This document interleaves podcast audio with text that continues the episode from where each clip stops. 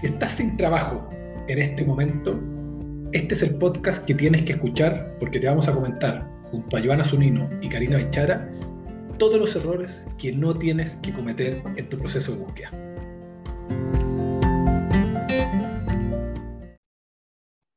Chiquillas, ¿cómo están hoy día para este podcast? ¿Listas? Listas, motivadas. Hoy día, hoy día en este podcast le vamos a hablar en forma directa y sin rodeos a todas esas personas que están sin trabajo, pueden estar recientemente sin trabajo o hace tiempo sin trabajo, ¿ya? Y que no han podido encontrar, ¿ya? Entonces les vamos a dar tips de lo que no hay que hacer para poder eh, resolver y acelerar la, la búsqueda laboral. ¿Bien? Buenísimo. Así que vamos directo a la vena como a la gente le gusta, sin rodeos. Bueno, lo primero, eh, yo que he estado sin trabajo varias veces, eh, lo que le pasa a la gente que está sin trabajo primero es que te inunda una sensación de miedo, porque en el subconsciente igual está la, percepción de que no te vas a volver a emplear. Como que uno siempre, por lo menos yo que estoy al borde de los 50 años, eh, crecí creyendo que solo a los malos lo echaban. Entonces cuando uno lo echaban era porque era malo profesionalmente. ¿ya? ya con el tiempo me fui dando cuenta que eso no era así. ¿ya? y que muchas veces te echan por distintas razones, pero igual te embarga el miedo porque no sabes cuánto va a durar esto, eh, no sabes qué profundidad va a tener, no sabes el impacto. ¿ya? Entonces, eh, e-, ese es un tema. Lo otro es que cuando, cuando empieza a pasar mucho tiempo, eh, uno, uno entra como en desesperación, porque de alguna manera uno igual se pone plazos mentales ficticios en la cabeza y dice, oye, tres meses, quizás son cuatro meses, y ya cuando está en el mes número cuatro, en el mes número cinco, empieza una, una, desesperación. Y por supuesto la ansiedad, que me imagino que da de la mano con la, con la desesperación. Así es. Sí. Yo, yo, sí, yo creo que en el fondo el tema de la incertidumbre, de no saber cuándo, genera como mucha ansiedad y cierto nivel de temor y como eh, de, de, ideas que nos vamos como contando en la cabeza de, de, cosas que pueden suceder o no suceder como que yo siento que la gente tiene como expectativas en general de que se va a emplear muy rápidamente, a pesar de que crean que el promedio son tantos meses y lo lean en general, creo que, creo que creen que el proceso es muy fácil y muy rápido, y cuando están ahí inmersos en, se dan cuenta que no están así. Y ahí vienen todo este, este cuestionamiento, esto de no cumplir las metas que ellos mismos tenían o de las expectativas de lo que creían que iba a ser la búsqueda, y aparecen todos estos miedos y estas fantasías un poquito de, de no me voy a emplear nunca, nadie nunca más me va a contratar, que en realidad sabemos en la práctica que no es así. Que no es así, así es. Y, yo, yo les diría que incluso esto, o sea, los procesos de recolocación son tan específicos que ese sentimiento que Matías ha mencionado como miedo, tú le has añadido la incertidumbre, la ansiedad, va a variar dependiendo de cómo ha sido la salida.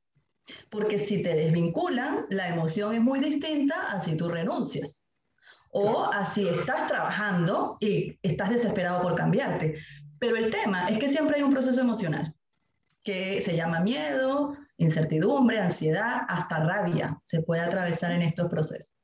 Sí, somos seres, seres emocionales, totalmente. Totalmente. Entonces, así es. Oye, bueno, y, yendo a los típicos errores, nosotros nos especializamos en esta materia hace ya siete años, eh, o más bien desde el año 2015, porque si este podcast se escucha diez años después, si decimos siete años van a creer que desde el año, desde el año 2015. Eh, los típicos errores, porque la gente comete hartos errores. Y comete no porque sea tonta o boba, sino porque nadie le enseña. O sea, nos hemos dado cuenta que, que pareciera que la estrategia de empleabilidad no es un tema interesante para el pregrado, eh, a mm. pesar de que las universidades se llenan la boca hablando de la empleabilidad de sus de su egresados, pero la gente como que estamos todos medio a pata pelada cuando, cuando nos despiden, entonces no saben qué hacer y cometemos muchos errores. Bueno, para eso están los outplacements, justamente como nosotros, para que no cometan errores y los procesos se aceleren, porque como somos expertos les vamos a decir exactamente qué es lo que no tienen que hacer y exactamente qué es lo que sí tienen que hacer y que lo hemos probado en miles de casos y que ha funcionado. A mí el primero que se me viene a la cabeza, error típico que hace una persona que está buscando trabajo, es regar su CD como si fuera spam. O sea, es mientras más currículum mando, más probabilidades de encontrar trabajo. Entonces, arman unas verdaderas maquinarias de spam en el correo, mandando currículum, pero a donde sea, creyendo que eso les va a representar más oportunidades. ¿Qué opinan? Sí, sí no, totalmente. Yo creo que, perdón, K, como... Eh, yo, yo, creo que la gente, como es lo que tú dices, Matías, como que mientras más, más mando, más posibilidades tengo de emplearme cuando en verdad eso no tiene foco, no tiene estrategia, está mal enviado, no es el momento adecuado ni la persona a la que le tengo que enviar, como que en el fondo es como, te paso mi currículum para que en el fondo lo tengas, o si se presenta algo, por si acaso, entonces como que lo que tú dices, se va regando finalmente el currículum y, y, finalmente como que voy quemando más oportunidades de las que voy generando. Entonces yo siento que también eso es lo que te entrega un programa de outplacement, como de no quemar cosas, sino que aprovecharlas en un 100%. Y siento que la gente como que tiene equivocada esa idea y tiene que ver un poco porque no nos enseñan cómo buscar trabajo. Solamente recojo las opiniones de, de, la gente, lo que puedo encontrar en internet, sugerencias que realmente no son las más acertadas y es como que instintivamente voy actuando, pero a veces ese instinto no, no es como lo más adecuado como en la estrategia de buscar finalmente. Sí, así es. Mira, y yo eh, quiero mencionar uno porque es muy recurrente y es el LinkedIn. O sea, eh, la gente tiene que entender ya que el LinkedIn es una vitrina. El CV tiene más control porque finalmente tu CV llega a las manos del que tú decidas que llegue, porque el que lo dispara, lo manda o como sea eres tú. Pero el LinkedIn es una vitrina constante. O sea, si yo ahorita mismo quiero buscar a Joana, ella no me tiene que dar permiso para que yo visite su perfil de LinkedIn. Entonces, el LinkedIn es la herramienta principal y eh, tiene una estrategia por detrás. Foto, foto de perfil, foto de portada, palabras claves, la manera como redactas las funciones en el LinkedIn, que debe ser distinta a la del CV, pero hacer coherencia. O sea, es todo un mundo el LinkedIn, la verdad. Claro, ese, ese es otro, otro error que es no tener un LinkedIn, no tener un LinkedIn abandonado en el fondo, no tomarse en serio LinkedIn o creer que es una especie de red social así tipo Facebook o Twitter cuando LinkedIn eh, tiene otro fin, digamos, que tampoco es 100% laboral. ¿ah? La gente cree que LinkedIn es una red laboral. No, es una red de negocios, ¿ya? Eh, que, que, incluye lo laboral, pero es una red de negocios. ¿ya? Eh, pero yo, yo, quiero volver al, al, tema del currículum, que otro error me, me parece que es que la gente cree que el proceso se soluciona a través del currículum. O sea, es como voy a resolver mi empleabilidad a partir del currículum. Nada más. Porque de hecho, mandar miles de currículum no tiene ni un brillo, no tiene ni un esfuerzo. Cero esfuerzo. O sea, redacto algo y como que lo disparé y la gente dice, oye, pero he hecho llegar 200 veces mi currículum a persona. Es como, oh, es como corrí 10 maratones. Y no, no tiene ni un brillo. Agarraste, hiciste pim, pim, pim, enter, se lo regaste a un montón de gente, pero no hay ningún esfuerzo en juntarse con esa persona, en eh, customizar el mensaje, digamos. ¿ya? Que ahí, ahí es donde está la gracia de encontrar trabajo. O sea, encontrar trabajo es un trabajo y requiere estrategia y requiere tiempo y requiere exceso. No es fácil, como tú lo decías al inicio, no es nada de fácil. Sí, yo creo que la gente como que eh, lo que tú dices, como he hecho tanto, he mandado tanto currículum y es como que es mucho trabajo eso, finalmente yo creo que eso es lo más sencillo, que es lo que tú dices, redactar algo y mandar un mail o lo que sea, por medio de que lo mande en el fondo. Pero es mucho más que eso. Yo creo que eso es la parte más sencilla, finalmente, la búsqueda de trabajo. De todas maneras, las expectativas cansan. Entonces, aunque es cierto, es muy sencillo porque simplemente dar, enviar. El, el tener la expectativa que al mandar 50, 60 CVs te van a responder los 60, eso cansa. Eso es un cansancio emocional muy grande. Entonces, no se cansen, no, no, no corran en, en, una caminadora eléctrica, o sea, no se cansen sin tener el objetivo este, bien claro, porque definitivamente eso no funciona. Tal cual. Oye, otro, otro error bastante recurrente que yo veo es que la gente se fía o depende mucho de los portales web. Entonces, como que me quedé sin trabajo y solo busco ahí. Porque claro, me, me, meto al portal X, Y o Z y ahí es donde aparecen un montón de ofertas, pero la verdad es que todos los que estamos en el mundo de los placements sabemos que ahí es donde está el, la menor cantidad de ofertas y la menor cantidad de ofertas relevante para los niveles profesionales ejecutivos. Probablemente niveles más bajos sí, pero niveles de gerencia, sugerencia hacia arriba es muy difícil encontrar a la fuerza de trabajo. Sí, sí, o sea, definitivamente. Yo primero creo que va muy de la mano con lo que hablamos del currículum, que es lo más fácil de hacer que es meterte a un lugar, postular, mandar la, eh, la postulación o sencilla o el currículum y chao. En el fondo, creo que es la estrategia más fácil. Y como tú decías, Matías, eh, yo creo que la menor cantidad de ofertas se publica en los portales web y claramente apunta a un mando medio a cargos más operativos administrativos. Entonces, mientras más ejecutivo es mi cargo de más responsabilidad, eh, probablemente no va a ser la vía por la cual me voy a emplear y la gente dedica mucho tiempo a esa vía de postulación o esa vía de, búsqueda de trabajos con muy malos resultados habitualmente. Es como que eh, generalmente la gente te dice, mira, he postulado un montón de trabajo y no me llaman de ninguno, porque en el fondo no es una vía muy como adecuada finalmente para cierto nivel de posición finalmente. Aunque aparezca mucha visibilidad de alguna oferta, son ofertas que están de hace mucho tiempo, no todas son de algún proceso que está realmente activo. Eh, se repiten, se vuelven a republicar hay algunas que, no son reales, sí, o sea, como que es, yo creo que la bolsa de trabajo es algo que hay que hacer porque es parte de la búsqueda, pero debería ocuparnos esto de nuestro tiempo, y yo creo que la gente ocupa este tiempo en el fondo, sin tener claridad del foco, sí. Sí, la verdad es que con lo de las bolsas de empleo o los portales de trabajo, miren, yo, eh, tal cual, yo creo que no hay que descartarlas, ¿ok? No hay que descartarlas para nada. Hoy día menos que antes, porque ¿qué está pasando?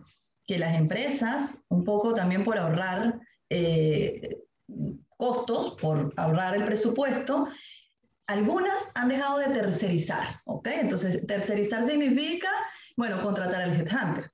Bueno, lo voy a hacer, pero lo voy a hacer a través de un portal de empleo que a lo mejor es más económico. No hay que descartarlos, hay que investigar cuáles son los portales de empleo que se adecúan a mi perfil. Hay portales de empleo para perfiles top, ¿sí? Eh, hay, sí existen. Lo que pasa es que no son todos definitivamente y yo concuerdo con Joana, no hay que invertir el 80%, el 50%, ni siquiera el 20% de tu tiempo en portales de empleo. No. Totalmente. Oye, otra, otro de los errores típicos que, que vemos mucho es que creen que bajándose la renta van a aumentar sus posibilidades. Entonces, como no me llaman los dos primeros meses, debe ser la renta. Estoy muy caro, entonces me la bajo, ¿ya? Y no lo llaman igual. Entonces después se la siguen bajando. ¿ya? Cuando, muchas veces eso es peor, bajarte la renta es la peor respuesta que puede hacer, porque yo siempre le pregunto, le digo, ¿tú tenés hijos? Sí. ¿Y tú le compras los pañales más baratos? No, pues me dicen. ¿Pero por qué no? Porque los pañales más baratos le hacen roncha o se pasan. Bueno, luego las empresas deciden igual, pues no compran lo más barato, si el precio también comunica. A veces lo más barato no es lo mejor. Mm, obvio. Y, y, yo creo que la gente asume inmediatamente cuando no lo llaman que es por la renta. Es como automático, no es como estoy haciendo algo mal, mi currículum no comunica, mi estrategia no es la adecuada, no estoy abarcando bien los canales, no estoy llegando bien con el mensaje, es no me llaman por la renta. Es como automáticamente asociado a eso. Y yo creo que ese es un gran error, porque efectivamente uno tiene cierto valor en el mercado, eh, en el fondo, y si, si me salgo de ese valor, estoy comunicando algo errado. Finalmente eso habla también de mí. Eh, en el fondo, si yo, eh, no sé, es como lo mismo, si yo vendo un producto que vale cierto valor y lo tengo muy, muy barato, también genera ruido. ¿Por qué está tan barato este producto que habitualmente está, debería ser más caro? No sé, es que prefiero no comprarlo. Es exactamente lo mismo con la renta. Entonces, yo creo que no es la, la estrategia adecuada probablemente no es que no nos estén llamando por la renta, sino que tienen que haber otros motivos por los cuales no nos estén llamando. Entonces, no es automáticamente lo que uno debería hacer, sino que uno tiene que investigar, saber cuál es su valor en el mercado como profesional, y eso es importante, y es algo que hacemos también en el outplacement. Y para eso entender cuál es tu valor, ¿no? O sea, ¿qué tienes tú para dar? Y de ahí parte todo. Tu valor no es comparado con tu último valor. Ese es otro error que cuando das la expectativa, ah, no, lo voy a, voy a hacer, este, digamos, lo voy a asociar con lo último que ganaba. Sí, pero tienes dos años sin trabajar. Entonces ya el mundo cambió, ¿sí? Eh, ya estamos en otra situación. Probablemente tú ya has inyectado otra información a tu, a tu nivel académico. Entonces, sí, investigar nuevamente. O sea, mira cómo todo tiene que ver con la actualización y el saber. Por eso es que un outplacement eh, es, digamos, lo más indicado si es que no sabes nada de esto, porque es el, el, canal que te va a actualizar y te va a dar esa información. Definitivamente. De hecho, hay un módulo que nosotros hacemos de negociación salarial muy interesante, donde más del 80% de las personas consigue mejorar la primera oferta que les hacen. Y eso no es poca cosa, digamos. Entonces, mm. eh, pero eso se hace estudiando y aprendiendo ciertas metodologías de cómo hacerlo. No nace intuitivamente, la gente no viene con esas capacidades así de nacimiento. Correcto. Oye, otro, otro error que también yo lo, veo bastante es que la gente que se queda sin trabajo, especialmente la primera vez, cree que es muy fácil encontrar trabajo. Entonces cree, que, cree que es mandar un par de currículum, decirle a la gente conocida, participar en dos, tres procesos y algo me va a salir. O sea, si, uno, si uno les dijera que podrían pasar meses sin trabajo, yo creo que se pegan un tiro, porque no, ni siquiera se lo imaginan. Sí. ¿Cierto? Yo creo que la gente tiene expectativas muy erradas de lo que es como la búsqueda en sí, y también siento que sobrevaloran un poquito ciertas experiencias, como que es como, ah, mire, no, si yo trabajé en buenas compañías, igual estudié, tengo una buena carrera, no, si me voy a emplear al tiro. Como que obviamente suma, efectivamente, pero eso no te garantiza nada en el fondo, sino una buena estrategia de buscar. Y yo creo que la gente sí lo da por sentado, por eso siento que cuando llegan es como, no, mire, yo podría estar tanto tiempo sin trabajo, pero a nivel de expectativa es que esperan emplearse al mes y medio, en el fondo, porque cuando algo no les resulta al mes y medio, se sienten frustrados. Entonces, evidencian que eso es como más o menos la meta que tenían. De hecho, esta gente se va de vacaciones, así como me voy a premiar porque voy a encontrar tan rápido que me voy a ir de vacaciones para poder, y después se pegan el plantón porque necesitan la plata que se gastaron en las vacaciones. Totalmente. Así es. Bueno, mira, las decisiones son individuales, ¿no? Pero por experiencia, yo te digo, hay dos caminos. O el emplearte rápido, sí, la verdad es que cualquiera que se quiera emplear rápido dispara el CV a una base de datos que se consiga y lo logra, pero ¿dónde te empleas? ¿No? ¿Ganando cuánto? ¿Cuánto tiempo vas a durar en esa nueva experiencia? Eh, ¿Cómo va a ser la experiencia? Y tienes el camino de prepararte y aprovechar el cambio para hacerlo de la manera correcta, que definitivamente se lleva tiempo, ¿ok? No se logra de un día a otro. Así que, este, bueno, ahí ya lo, que quiera, ¿no? Lo que quiera esa persona para su futuro profesional. Sí, la, conclusión es que fácil no es, requiere esfuerzo. Fácil no es. Requiere dedicación, mucha perseverancia, mucha resiliencia, disciplina, habilidades que a veces no estamos acostumbrados a sacar del maletín. Entonces, es un proceso muy desafiante. Yo lo confirmo que estuve tres veces en ese proceso, muy, muy desafiante. Y, yo siento que cada vez es más desafiante, como que esa es mi sensación como eh, a lo largo como de haber estado distintos años en el outplacement, siento que cada vez es más desafiante a nivel de exigencia, de la preparación que uno tiene que tener en la entrevista, del discurso que uno hace, de la estrategia que uno ocupa. Creo que es, cada vez es más complejo porque hay más profesionales, más preparados, hay más acceso a la preparación. Eh, entonces, como que siento que diferenciarse es cada vez más importante. Eso, eso es como que lo que yo he podido como visualizar como a través de los años en la búsqueda de trabajo. Sí, y a eso súmale los cambios a los que te tienes que enfrentar, porque el mundo cambió, el mundo corporativo cambió, la forma de buscar trabajo cambió, hasta la forma de postular en una bolsa de empleo cambió, porque ahora te mandan a hacer un video, por ejemplo, ¿no? No es tan fácil como postular y ya. Sí. Otro, otro error común, que lo veo, incluso lo veo en gente senior, es que se preparan poco para las entrevistas. Cuando tienen entrevistas, que es un momento glorioso, porque convengamos que una cosa es postular, otra cosa es que te llamen a la entrevista, otra cosa es quedar en la terna. Esto se va dividiendo en el fondo en pedazos. Pero te llaman a la entrevista y llegan a improvisar. Dicen, ah, pero si yo tengo 20 años de experiencia o 15 años de experiencia, ¿qué me va a preparar? No se preparan para la entrevista. Cuando en el fondo es, te tienes que preparar como si fuera tu examen de grado. O sea, métete en la empresa, investiga a la persona que te va a entrevistar. Oye, todo, qué problemas tiene esa empresa, qué dolores, habla con gente de la competencia, es haz la pega. ¿Cómo vas a llegar ahí así a, improvisar y te van a hacer dos o tres preguntas y vaya a responder puras obviedades? Sí. Sí, como que yo siento que la gente como que la respuesta es, a mí me va muy bien improvisando, como que yo soy muy bueno improvisando. ya, pero, o sea, la preparación es clave. Por último, no, no, uno no, no, significa que tiene que tener pauteado todo el discurso y aprenderse de memoria lo que tiene que decir pero eso no tiene que ver con la preparación previa, lo que tú dices, como conocer la compañía, la competencia, eh, dónde están sus dolores, a qué punta, noticias de la empresa, eh, qué proyectos tiene, cómo se está moviendo, qué, qué, podrías hacer tú en esa posición en particular de acuerdo a lo que les duele. Como que todo eso es súper importante pensarlo antes, no improvisar en el minuto lo que se te ocurra decir por 30 años de experiencia o 20 años de experiencia que tú tengas y te manejes muy, muy bien técnicamente en lo que tú haces. Quizás no es lo que los otros quieren escuchar, que es distinto eso. Sí, fíjate que este, la entrevista, que parece como, bueno, sí, ok, me preparo, me aprendo este relato, tampoco. Cuando llegas a entender bien qué es lo que tienes que decir en una entrevista, es porque previamente ya te has sacado la, la radiografía de quién eres profesionalmente. Es la única forma de que la entrevista sea exitosa. Que tú tengas mucha claridad de cuáles son tus fortalezas, cuáles son tus barreras, eh, en qué tipo de industrias haces match, hasta eso. Y por supuesto lo que decía Matías, investigar un poco de la empresa y de la persona que te va a entrevistar, porque no buscan siempre lo mismo. Es muy distinto cómo abordar la entrevista con el CEO, a cómo la abordas con el headhunter, a cómo la abordas con el gerente de recursos humanos. O sea, ellos van a medir y van a evaluar cosas completamente distintas. Exactamente. Qué, buena, qué buen punto levantaste, Karina.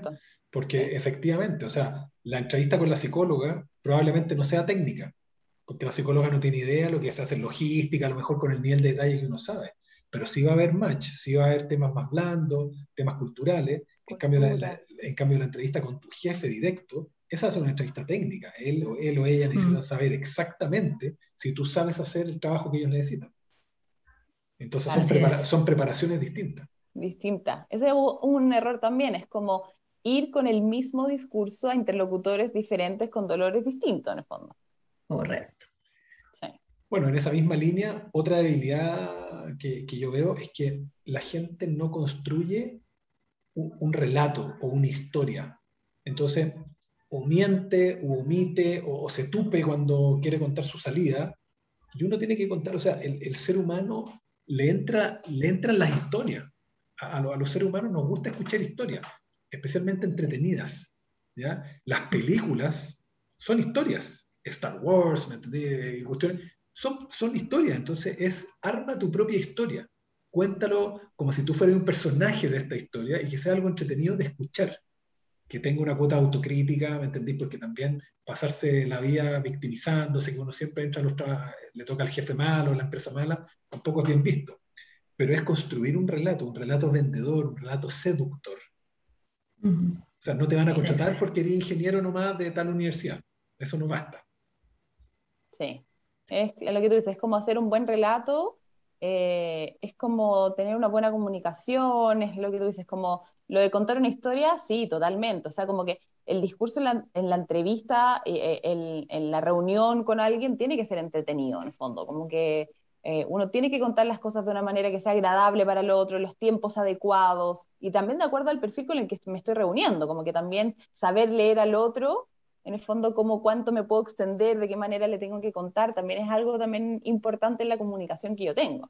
Entonces, construir ese relato, siento que es algo que a la gente le cuesta un poco, porque es muy rígida en su, en, tengo, soy esto, hago esto y, y, y trabajo en tal, pero en el fondo construir de eso de una manera mucho más eh, entretenida y con, como, con más liviandad que contarlo como tan técnicamente, como que hace que sea el relato más entretenido. Y yo siento que eso es algo importante de trabajar. Sí, y oye, no, no descuidar la, no descuidar los lineamientos técnicos, ¿no? No sé cómo decirlo, o sea, no descuidar esto que dices tú, Yoga, de cuánto tiempo te estás tomando para contar tu historia, ¿no? Porque tu historia puede ser muy entretenida para ti, puede ser muy, muy chévere, pero, pero tampoco vas a estar una hora hablando tú solo, ¿no? Entonces, eso lo he notado mucho las veces que he entrevistado y es el tiempo. O sea, o te hago una pregunta que simplemente te pregunté, háblame de ti y me cuentas desde que naciste hasta, hasta el día de hoy. No, ya va, pausa, ¿no? Hay que, hay que medir tiempos, hay que medir tonos, hay que, hay que enfocar la voz, ¿no? No hablar siempre como muy flat porque aburre. O sea, todo esto no es algo que aprendes, eh, o sea, no, es algo que traes ya, ¿sí? Eh, ni te lo enseñan en la universidad, como decía Matías, esto te lo enseña un outplacement, nuevamente. Así es. Y otro, otra cosa que también yo me doy cuenta es que la gente sale a buscar trabajo sin estrategia, no diseña una estrategia. De hecho, no entienden lo que es una estrategia. Mm. Eh, y una, una estrategia en palabras simples es el cómo yo voy a lograr pasar de un punto A a un punto B. Entonces, en la empresa es, si yo quiero pasar de 20% de participación de mercado a 25%, ¿cómo lo voy a hacer? ¿Ya? Con todas las actividades que tengo que hacer, eso es la estrategia. En el caso del desempleado, si yo estoy desempleado y quiero emplearme en un X trabajo en tanto tiempo, ya que esos son mis objetivos, el cómo voy a hacer esto eh, eh, responde a la estrategia. Entonces, una forma es, ya, metiéndome en un placement, oye, eh, contactando a mi red de contacto, ocupando todos los canales de búsqueda, haciéndome un insight, activándome en LinkedIn, hacer distintas cosas, pero armar una estrategia que tenga sentido, que tenga coherencia, ¿ya? Y no llegar así como, porque el mercado es muy amplio, en Chile hay un millón de empresas que funcionan, entonces yo no puedo salir a, disparar al aire en el fondo. Todos tenemos una cierta especialidad, te fijas, aunque sea amplia, pero yo no le sirvo al millón de empresas, ni, ni, ninguna de ustedes tampoco. Entonces, eh, es como definir a dónde quiero llegar. Nadie le quiere vender a todo el mundo. Entonces... Totalmente, como que yo siento que la gente como que no ocupa bien sus recursos, como que en el fondo por no tener claridad de dónde quiere estar, de cuál es su objetivo y qué tiene que hacer para lograr el objetivo. Entonces finalmente es como que lo que tú decís, como que voy, a, voy postulando también un poco lo que aparece, voy agarrando lo que encuentro, no voy diseñando eh, mi plan para lograr o, eh, eh, sí, lograr llegar donde quiero estar o cuál es el objetivo que yo me planteé. Entonces creo que la gente habitualmente es muy, como lo que yo decía antes, como instintiva, como hago esto muy por instintos, como lo que yo creo que es, ya voy acá, encuentro esta información, postulo, pero sin haber hecho un diseño previo y una planificación de ir cumpliendo ciertos hitos y tener ciertas herramientas armadas para abordarlo de la mejor manera. Y si tampoco tengo claro hacia dónde voy, también voy a disparar al aire, que también es como parte de la estrategia finalmente. Sí, sí, es que es, y la claridad parece sencillo, pero no es algo, de hecho, lo, lo normal, lo que siempre pasa es que la gente no tiene claridad de a dónde apuntar. Eso es lo que siempre pasa. Pero terminan este, eh, culpando no es que el CV no es bueno, es que la coyuntura no es la correcta, es que la situación está como está, y en realidad es que no hay claridad de hacia dónde apuntar. Eh, yo pienso que es totalmente normal, ¿ok? Que, que, no tenga ese, ese norte porque hay desconocimiento de cómo hacerlo, pero sobre todo hay un desconocimiento, y por eso lo decía hace un rato, de tu radiografía, de quién eres tú, eso para mí es clave. Por eso es que, eh, bueno, al menos el programa de Outplacement en Smart Placement parte de ahí. Parte primero, así, o sea, eh, interpretando a esta persona quién es, desde sus rasgos de personalidad y cómo esos rasgos hacen match con su perfil. Y de ahí ya va a quedar muy claro en qué industrias vas a rendir mejor, cuáles son tus sectores meta y cómo se llaman esos cargos que están alineados a ti, para que de ahí ya empiece la búsqueda. Eso es clave. ¿Sí? Otro, otro típico error, y esto pasa también con la gente un poco más senior, que es despreciar algún tipo de contacto. Entonces, como, como yo soy gerente de administración y finanzas, no, no me sirve este gallo que es jefe de marketing. ¿Para qué lo voy a, cachai? Si no me sirve. Ese es el error, ¿cachai? Porque las redes, por algo se llaman redes. La gente cree que las redes de contacto solo me tengo que juntar con el que va a ser mi jefe o con un gerente de recursos humanos, con nadie más, nadie más me sirve. Y eso es falso total. Aquí no hay contacto malo, porque ese jefe de marketing puede tener un hermano que es gerente general o su señora puede ser no sé qué y te puede llevar a través de un par de contactos más a lo que tú necesitas. Entonces jamás deben mirar a huevo a nadie, a nadie, a nadie. Sí, yo creo que eso pasa mucho, de hecho, yo creo que en el fondo la gente no se quiere juntar con perfiles que sean de menor responsabilidad de los que ellos tienen. Entonces lo ven como, ¿cómo me va a ayudar a mí?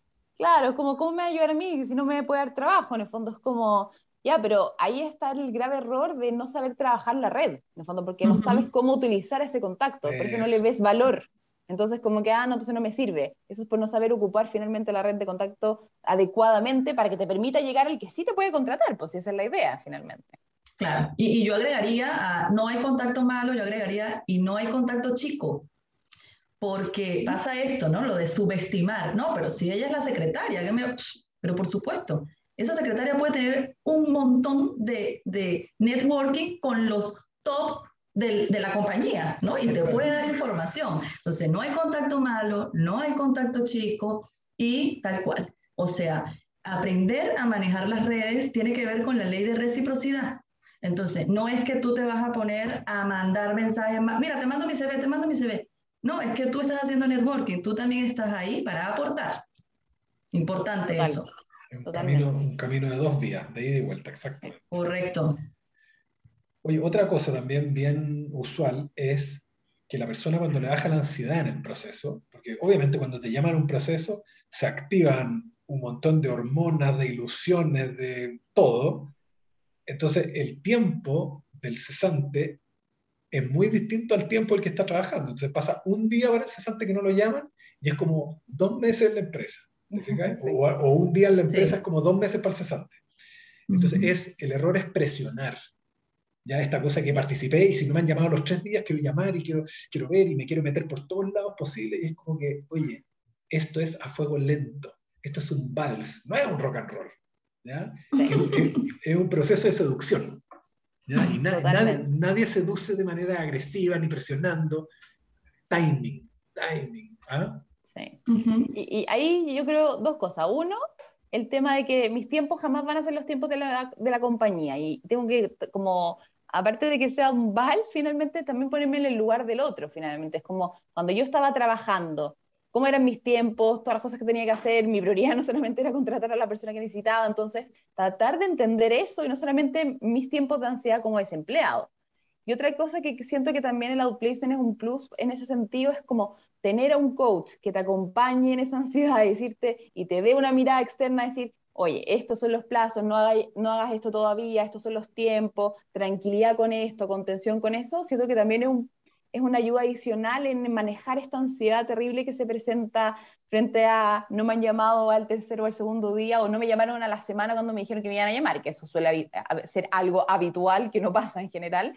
Y es como tener esa mirada externa, siento que también ayuda un poquito a manejar eh, esa ansiedad que genera como el contacto. Mm. Claro, es el, complemento justamente de sostén emocional. Ahora, el que espera desespera, tal cual, ¿no? Como dice el dicho. Pero algo importante, no hay que, nunca es bueno compararse, ¿sí? Porque los momentos profesionales son distintos. Si yo estoy trabajando y tomo el outplacement porque lo que quiero es cambiarme, yo no me puedo comparar con el que tomó el outplacement y no está trabajando, ni me puedo comparar con el que está buscando pero no tomó ningún outplacement, ¿no? Por mencionar tres casos distintos, pero hay muchos más porque dentro de la búsqueda, dentro del proceso, hay casos distintos, hay variantes. El sector, tu nivel, el género, la edad, si tienes hijos o no tienes hijos, o sea, entonces cada quien tiene un, tiene, maneja unos tiempos distintos, ¿ok? Entonces lo peor que puedes hacer, eh, si, o sea, si lo que quieres es evitar esa ansiedad, bueno, entonces no te compares, cada quien tiene sus tiempos, pero por supuesto que si lo quieres acortar, tienes que recibir el acompañamiento. O sea, de eso no hay discusión. ¿Ok?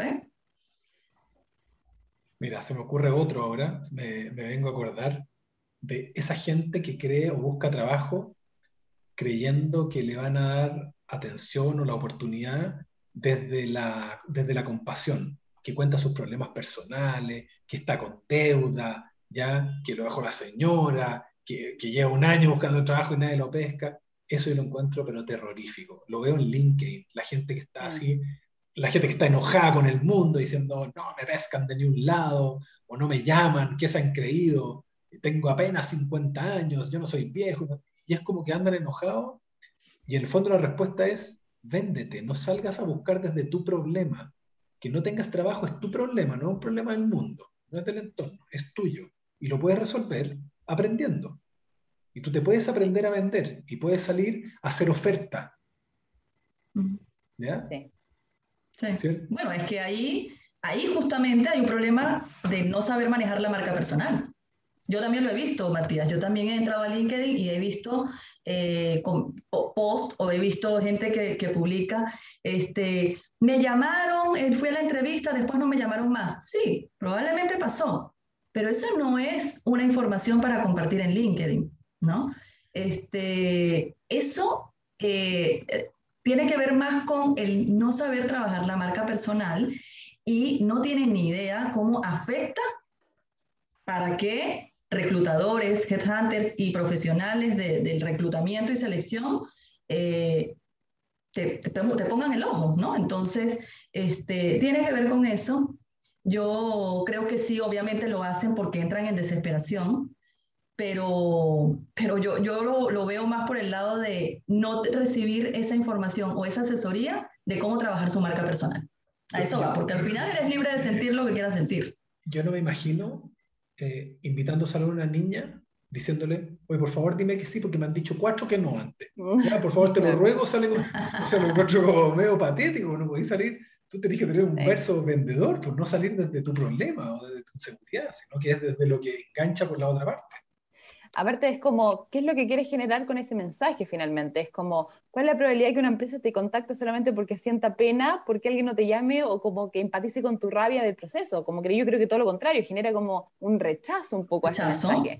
Entonces, ¿qué es lo que quiero generar con un mensaje así? ¿Movilizar algo? Es poco probable. Yo creo que genera eh, algo contrario incluso.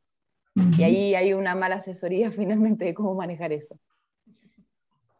Oye, mira, otro, otro interesante es que también eh, la gente tiende a dejar de buscar cuando está en un par de ternas. Entonces, como, oye, quedé en dos ternas o quedé en una terna, y automáticamente es como, obvio, voy a ganar yo porque soy un campeón, porque soy choro, eh, y, es como que paré y, es no, en el fondo, tú tenés que dejar de buscar trabajo cuando aceptáis la carta oferta. Recién ahí. Mientras no tengáis la carta oferta, el resto es pura buena onda, declaración de intenciones, pero ahí recién uno para a buscar trabajo. Sí, yo creo que ahí es un tremendo error, en verdad, lo que, que la gente comete de, de, sentirse confiado por tener uno o dos procesos. Ojalá, ojalá tengáis 20 procesos en el fondo, como que, o sea, tenéis que tener la mayor cantidad posible, ojalá eso, happy problem, después elegí, pero no podéis confiarte de uno o dos procesos porque los procesos se caen, se congelan, eh, eligen a alguien interno, no tengo idea, pasan un montón de cosas eh, de los cuales en verdad finalmente no te terminan llamando. Entonces la idea es generarte la mayor cantidad de oportunidades, no parar hasta firmar. Eh, y lo otro son buenas noticias, ya, tengo algo buenísimo, pero tengo que tener más, más y mm. más y más y más. Y no asegurarme en el fondo de que alguno de ellos va a salir porque finalmente después se me caen todo y estoy en cero nuevo y más encima perdí tres semanas de no hacer nada. O sea, más encima estoy perdiendo un mes casi de búsqueda de trabajo por pensar que alguna de esas cosas me iba a salir. Yo creo que eso es un tremendo... Y más frustración genera eso finalmente. Es como que no me llamaron y más encima perdí tiempo. Claro, justo lo que quería comentar es que fíjense cómo ese, ese eh, mundo emocional que termina siendo negativo, por lo general en un proceso de búsqueda laboral, es causado por la mala gestión. Porque te frustras es porque metiste todos los huevos en una sola canasta y se te cayó la canasta de las manos. Por eso es que viene la frustración. Pero ¿qué hubiera pasado si postulé, fui a la entrevista, este está por cerrar, pero tengo también este? Al final tienes tú la opción de elegir, ¿ok? Y ahí no habría frustración, no te cansarías. La verdad es que estarías ocupado, ¿no? Estarías ocupado en tu proceso. Entonces creo que ese, esa frustración, esa ansiedad, simplemente es la consecuencia de una mala eh, gestión o de una forma equivocada de buscar trabajo. Y yo creo que acá es como, hice todo lo que tenía que hacer, como que no, no sé qué, no sé qué, no, no estoy en cero por mí, en el fondo, yo hice todo lo que tenía que hacer. Yo creo que esa sensación es como decir, estoy haciendo bien la pega, en el fondo.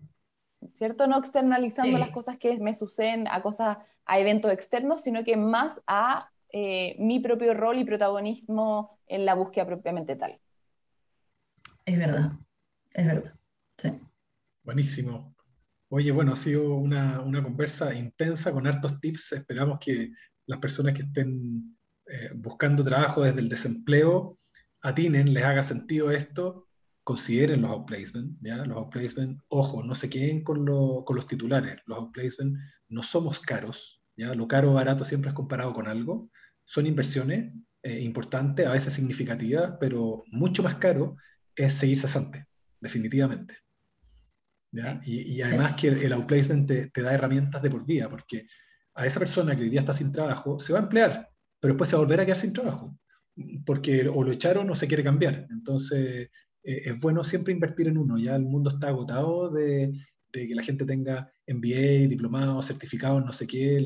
todo eso hoy día se puede encontrar en la parte técnica. Crecer interiormente, desarrollar habilidades, eh, desarrollar empleabilidad, es bastante útil pensando en el largo plazo. Así que les agradezco un montón a las dos que, que me hayan acompañado en este podcast y uh, saludo a toda la gente. Nos estaremos viendo en un siguiente podcast. Que estén muy bien. Seguro que sí. Gracias, Matías. Chao, chao.